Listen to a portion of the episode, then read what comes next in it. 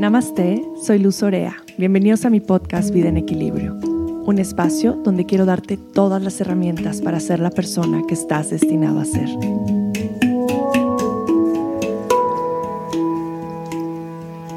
Namaste, bienvenidos a Vida en Equilibrio. Yo soy Luz Orea, Green Healthy Mama, y como siempre me encanta empezar por el agradecimiento.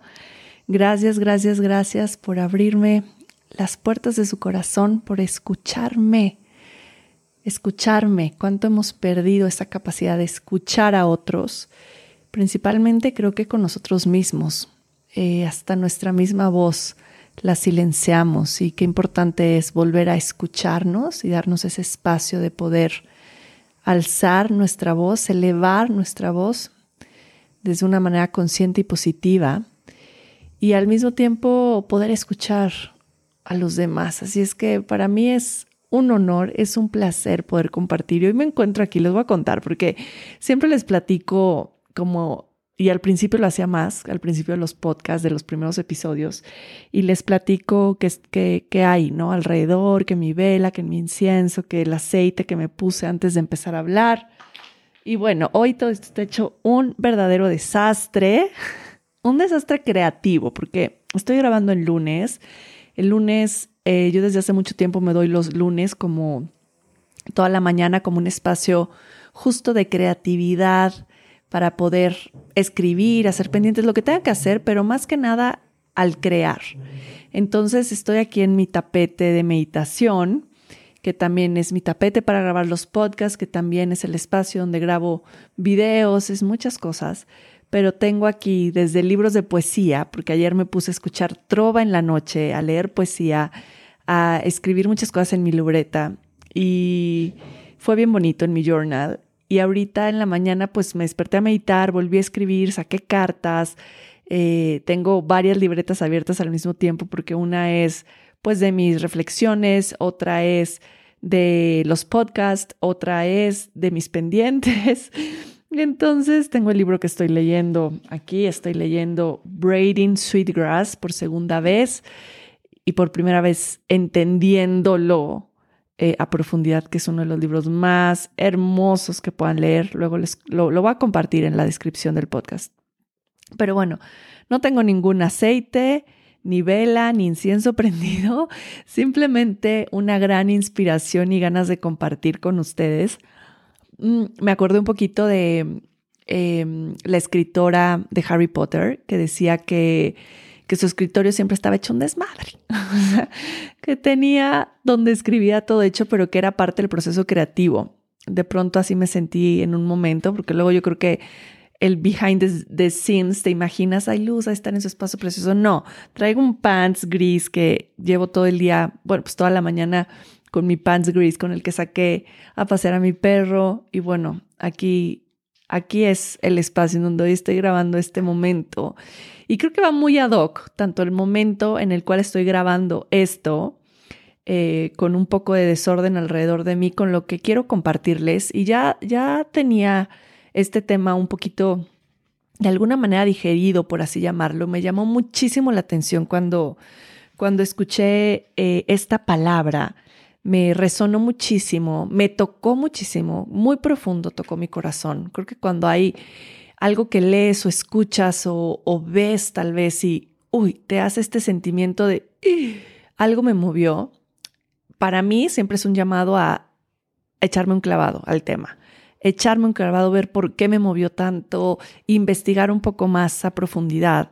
Y bueno, este es el caso con, con este episodio que voy a compartir, porque hoy quiero hablarles acerca de un término que tal vez ya han escuchado, tal vez es muy nuevo para ustedes, para mí fue muy nuevo, nunca lo había escuchado, y se llama optimismo cruel. Optimismo cruel. Y yo leí este concepto en un libro que estaba leyendo hace, hace un mes aproximadamente, que se llama Stolen Focus ¿Por qué no podemos poner atención y cómo podemos pensar a profundidad de nuevo? Es de Johan Harry. No sé si está en español, yo leo en inglés todo casi. Me encanta leer en inglés, no sé si está en español, pero igual lo pueden buscar, Stolen Focus. Y habla de muchas cosas en relación a la atención, de cómo hemos perdido nuestros periodos de atención, de cómo pues afecta obviamente el uso del celular y las redes sociales y bueno, todo lo que hay detrás de, del tema de no poder poner atención, que realmente no tiene que ver tanto con nosotros, sino cómo está creándose tanto la publicidad, la mercadotecnia y el engancharnos a no despegarnos del celular, que va mucho más allá de, de nosotros y de nuestra fuerza de voluntad para dejarlo. Creo que me voy a echar un episodio también al respecto de esto y de la atención, porque siempre me ha gustado investigar mucho en, en cómo funciona nuestro, nuestro cerebro, cómo funciona nuestra mente. Y, y bueno, creo que esto va mucho más allá de la meditación y todo lo demás. Es de, una base también muy científica, porque claro que la meditación es, eh, tiene una base muy científica al respecto de sus beneficios. Pero bueno, me clavé mucho en este tema, pero cuando llegué a la página donde leí de optimismo cruel, me paralicé. Me paralicé mucho porque me movió muchas fibras. ¿Y qué, es realmente el optimismo cruel? Es una idea muy poderosa que va mucho más profundo de lo que hoy yo les voy a contar. Hoy les voy a contar como un acercamiento al optimismo cruel desde lo que yo hago o desde lo que estamos viendo constantemente en las redes sociales y con profesionales en la salud. Pero es un tema muy poderoso que viene de la historiadora Lauren Berland y ella habla del optimismo cruel desde una base histórica. Pero hoy se los voy a aplicar a pues nuestro día a día realmente y es el optimismo cruel es cuando tomas un problema muy grande que tiene como causas muy profundas en nuestra cultura. Por ejemplo, cuando hablamos de la obesidad o la depresión o la adicción, y les ofreces a las personas una solución individual muy simplista para, pues, solucionarlo. Y suena optimista porque les estás diciendo que se puede solucionar y que se puede solucionar y rápido, pero en realidad es cruel, porque a la mayoría de las personas eso no les va a funcionar, van a fallar. ¿Están escuchando la profundidad de esto que acabo de decir? Es demasiado profundo. Queremos ofrecer soluciones muy simplistas que a la mayoría de las personas no les van a funcionar, porque cuando nos podemos hablar del optimismo cruel, es que realmente estamos hablando desde un lugar de privilegio. Y aquí les voy a hacer como un poquito la relación con este término en respecto al estrés, ¿no? Vivimos en una sociedad donde el estrés podríamos decir que es una ya de las enfermedades número uno eh, en, en la vida diaria de cada persona y el estrés nos lleva a muchos desequilibrios más. Pero cuando hablamos del estrés, de pronto escuchamos a muchos profesionales decir que el, estrés no es algo que nos imponen los demás o que nos imponen de afuera, sino que es algo que nosotros nos imponemos a nosotros mismos, que el estrés es un sentimiento, que el estrés viene de nuestros pensamientos, que el estrés se va a ir cuando aprendas a meditar, el estrés se va a ir cuando empiezas a hacer yoga, el estrés se va a ir cuando usas aceites esenciales, pero escucha esta solución simplista y ahora aplícalo como si se lo dijeras a una mujer hispana que trabaja tres turnos en un día y que tiene cuatro hijos. Que yo llegue con esta persona y le diga, tu estrés es por tu cabeza. Tienes que aprender a controlar tus pensamientos, y a meditar y usar estos aceites y hacer estas posturas de yoga.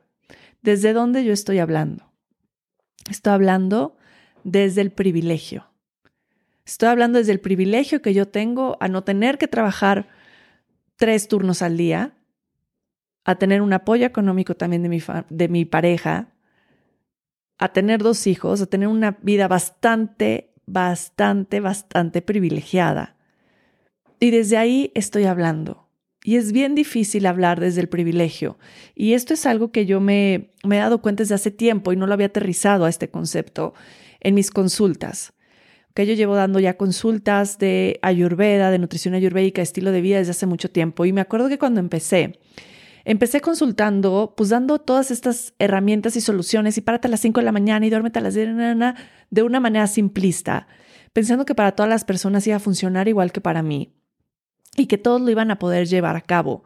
Al final la mayoría de las personas fallaban en su programa, fallaban en las rutinas, soltaban la toalla porque realmente era mucha presión, era un ritmo de vida y un estilo de vida que tenían muy diferente al mío, donde no podían lograr esos objetivos. Y de pronto me empecé a dar cuenta y decir, hey, no, a ver, tiene que ser más sencillo y tiene que ser más aplicable a la vida actual de cada persona, porque si no causa mucha frustración y si no, lo que sucede es como falla.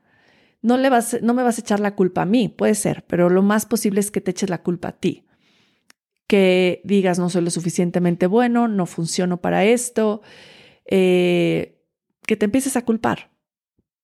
Y entonces esto es, pues de alguna manera peligrosísimo, porque lo que va pasando es que empiezas a dudar de ti, de tus capacidades, de tus posibilidades, de pues los grandes cambios que realmente puedes llevar en tu día a día. Para darles como un ejemplo más, eh, más fácil, si yo tengo ahora un paciente que llega conmigo y me dice, ¿sabes qué? Que yo no puedo cenar a las 7 porque mi esposo llega a las 9 de la noche y es la el único momento que tengo que compartir con él es sentarme y cenar juntos. Y después vemos una peli en, eh, o una serie o una media hora de televisión y yo que soy de no ver la tele a partir de las 8, no que estar en el cuarto, cena a las 7. Obviamente con esa persona no voy a a darle esas mismas recomendaciones, los vamos a cambiar y voy a decir, no pasa nada. Si es el único momento, si eso te hace muy feliz, es el momento que tienes que compartir para tu esposo, está bien. Bueno, elige cosas más ligeras para cenar, como esto, esto, esto, y no pasa nada si cenas a las nueve. Pero entonces durante el día haz estas recomendaciones. ¿Sabes? Lo vas de, de alguna manera ajustando a las diferentes personas que se acercan a ti para encontrar una solución y que no para mí este es el mensaje para mí que quiero compartirlos con todos porque sé que me, me, escuchan muchos health coach y muchos profesionales en la salud y, y que podamos dar opciones menos simplistas y más compasivas y empáticas a, a, situaciones diferentes que tal vez no son situaciones o momentos de vida tan privilegiados como en lo que tal vez nos encontramos nosotros. Para darles un ejemplo más global, ahorita les di un ejemplo como muy individual y muy fácil de entender, pero más global es como pensar en una compañía que le está quitando el seguro médico a sus empleados y al mismo tiempo lo están felicitando a diferentes lugares por dar meditación a los empleados. Esto es algo súper cruel, súper cruel. Les, les estás diciendo a alguien que hay una solución a sus problemas, por ejemplo, piensa diferente y vas a estar bien cuando les estás quitando el apoyo en el sistema médico. Y cuando la solución falla, no vas a culpar al sistema o a la empresa, casi siempre la persona que vas a culpar es a ti. Entonces, todo esto del optimismo cruel y todo esto que estamos viendo todo el tiempo, eh, nos, de alguna manera nos enseña a pensar o a tocar que es fácil, por ejemplo, tener serenidad gracias a la meditación, que claro que la meditación te da mucha paz, pero es muy difícil tener serenidad gracias a la meditación cuando acabas de perder tu trabajo. Y una de las soluciones más fácil para nosotros que sabemos que la meditación funciona, que el yoga funciona, que los aceites funcionan, es como, híjole, te sientes estresado, ponte a meditar, pero no sabemos qué más hay atrás.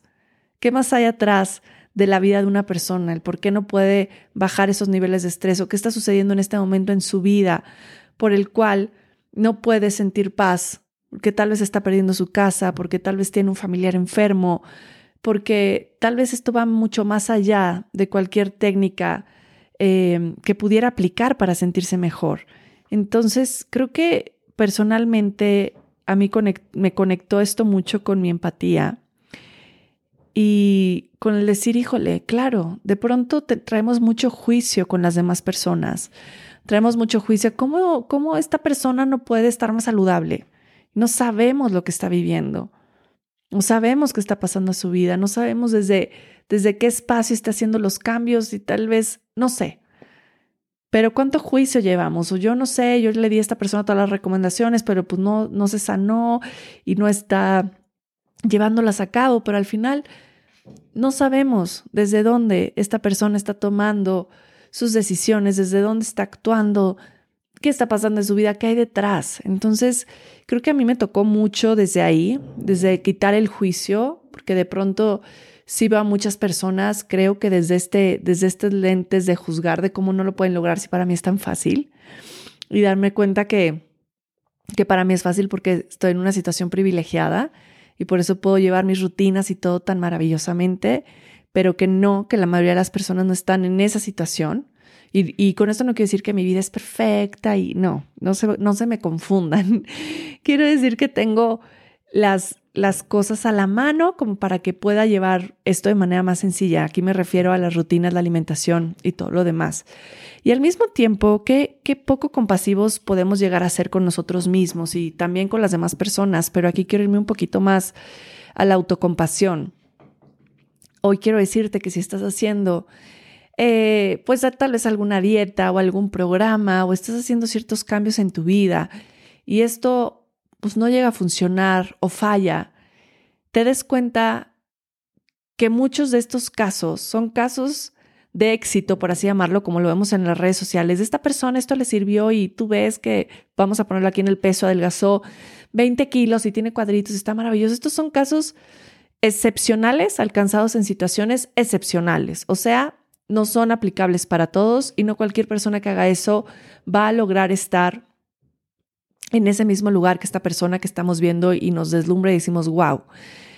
No, que, que no nos dejemos deslumbrar tanto por lo que vemos, porque entonces esto nos va a hacer sufrir, porque vamos a decir, híjole, yo no lo logré y yo fallé y yo no soy suficiente y empezarnos a culpar, a culpar, a culpar. Eh, pues cuando no es así, cuando cada vida está formada por condiciones bien distintas, y cuando traemos la autocompasión a nuestro momento presente, el decir, híjole, a ver, tal vez yo no tengo el dinero ahorita de estarme comprando estos productos caros que la gente compra para estar sano, pero ¿qué otra cosa puedo aplicar? ¿Qué puedo aplicar yo en, en mi espacio, en lo que puedo hacer con las herramientas que tengo? ¿Qué puedo empezar a hacer? ¿Qué puedo empezar a hacer? Traer compasión a mi momento. A ver, ahorita soy mamá de un recién nacido. Pues claro que no me voy a poner a hacer una desintoxicación eh, muy cañona que me va a, a, sentirme nerviosa y que no me va a dejar estar completamente presente con mi bebé o, a ver, ok, eso no es aplicable para mí en este momento de mi vida, que sí. Yo algo que, he empezado como a aplicar mucho en mis consultas es el poder empezar poco a poco con cosas muy simples, el poder elegir, lo, he platicado aquí en, en, en algunos episodios, elegir una cosa a la vez, integrar esa rutina, dejar que se integre de manera amorosa mi vida, que se cree un hábito y de ahí voltear a ver, a ver, ¿qué otra cosa puedo integrar? Y al mismo tiempo no solo integrar, sino también qué puedo empezar a quitar de mi vida que me produce todas estas demás cosas, porque ahora que lo vemos con respecto al estrés o a la ansiedad, y viene de la mano con este libro de Stolen Focus que les contaba, gracias a este libro, yo empecé a dejar mucho más mi celular, ¿no? A darme cuenta que me lo estaba llevando al baño, que me lo estaba llevando, tenía que bajar por agua, bueno, me lo llevaba conmigo por agua, como si fuera un bebé que, le fuera a pasar algo si yo no estaba con él, ¿no? Y entonces ahorita es como, no, a ver, estoy aquí, mi celular se queda acá, si me tengo que mover ir a otro lado, no pasa nada, eh, no pasa nada, no me lo tengo que estar llevando a todos lados, ¿no? Y empecé como a utilizar varias recomendaciones que dan en el libro para este tema del celular y sí, no te cambios, sí, no te cambios de sentirme más tranquila, sentirme como menos ansiosa, eh, bajar un poquito el estrés, porque en un momento sí me sentí estresada de que tengo, tengo, tengo, tengo, tengo que hacer, pero por estar pegada en el teléfono. Y al final fui aplicando pequeñitas cosas gradualmente y hasta ahora me han funcionado eh, pues bastante bien, pero creo que, que todo se trata de eso, de aplicar lo que en este momento para mi vida pues es aplicable, es funcional y es sostenible. Creo que también este tema de sostenibilidad es bien importante, cómo estoy, qué, qué son las cosas que puedo sostener en este momento sin que me causen frustración, eh, y, que pueda hacer con, pues con mucho amor y con mucha disciplina. Yo sé que también de pronto hay cosas que cuestan trabajo y que hay que echarle ganas para lograr, pero al mismo tiempo em, creo que, que claro que todas estas herramientas son valiosas, el yoga, la meditación, ayurveda, eso es lo que hago todo el tiempo y sé lo valioso que es, pero también sé que para muchas personas en determinados momentos que están viviendo, tal vez no son la solución o son cosas que no van a ser fácilmente aplicables a su vida. Entonces, poder abrir nuestra visión, podernos dar cuenta que, que muchas veces hablamos o pensamos desde una situación privilegiada, poder dar más espacio a, a las personas que están en momentos diferentes a nosotros y, y más cuando estamos en esta posición de eh, compartir bienestar de diferentes maneras, que podamos hacerlo desde este lugar muy empático, muy compasivo, muy realista, pero no solamente simplista en decir esto funciona para todos y si no te funciona tú eres el que estás mal. Eh, porque no, no es así. Yo les quería compartir un poquito acerca de este, de este término que me tocó tanto, que me trajo mucha más eh, pues reflexión, tanto en mi vida misma como en la vida de los demás, eh, como en el juicio, como en la autocompasión, y también para cambiar mucho mi approach, aunque siento que ya lo tenía así en mis consultas, pues poderle traer más atención al punto que no todos estamos empezando del mismo lugar. Y cómo podemos pues seguir ayudando a los demás que puedan estar en un espacio de bienestar, pero dándonos cuenta de todo lo que hay atrás del bienestar, que no es solo esto. Una persona se siente bien cuando tiene seguridad económica, cuando tiene em, seguridad, pues sí, médica o seguridad en su salud. Una persona que tiene estudio, escuela, comida, casa, pues por supuesto que hay cosas que van a ser más aplicables para ellos y más fáciles. Pero pensemos en todo. Yo con esto también lleve mucha reflexión a qué falta hace poder llevar todos estos conocimientos también pues a otros lugares y al mismo tiempo que no dejemos de lado todo lo que afecta también a, las, a, nosotros como seres humanos, que son justo estos derechos básicos que en la mayoría de la población no existen. No existen, no hay educación, no hay seguridad social, no hay salud. ¿Cómo vamos a poder crear una sociedad que se sienta bien, que tenga bienestar, que no tenga estrés, obesidad? Si, si eso, que es lo fundamental, no está.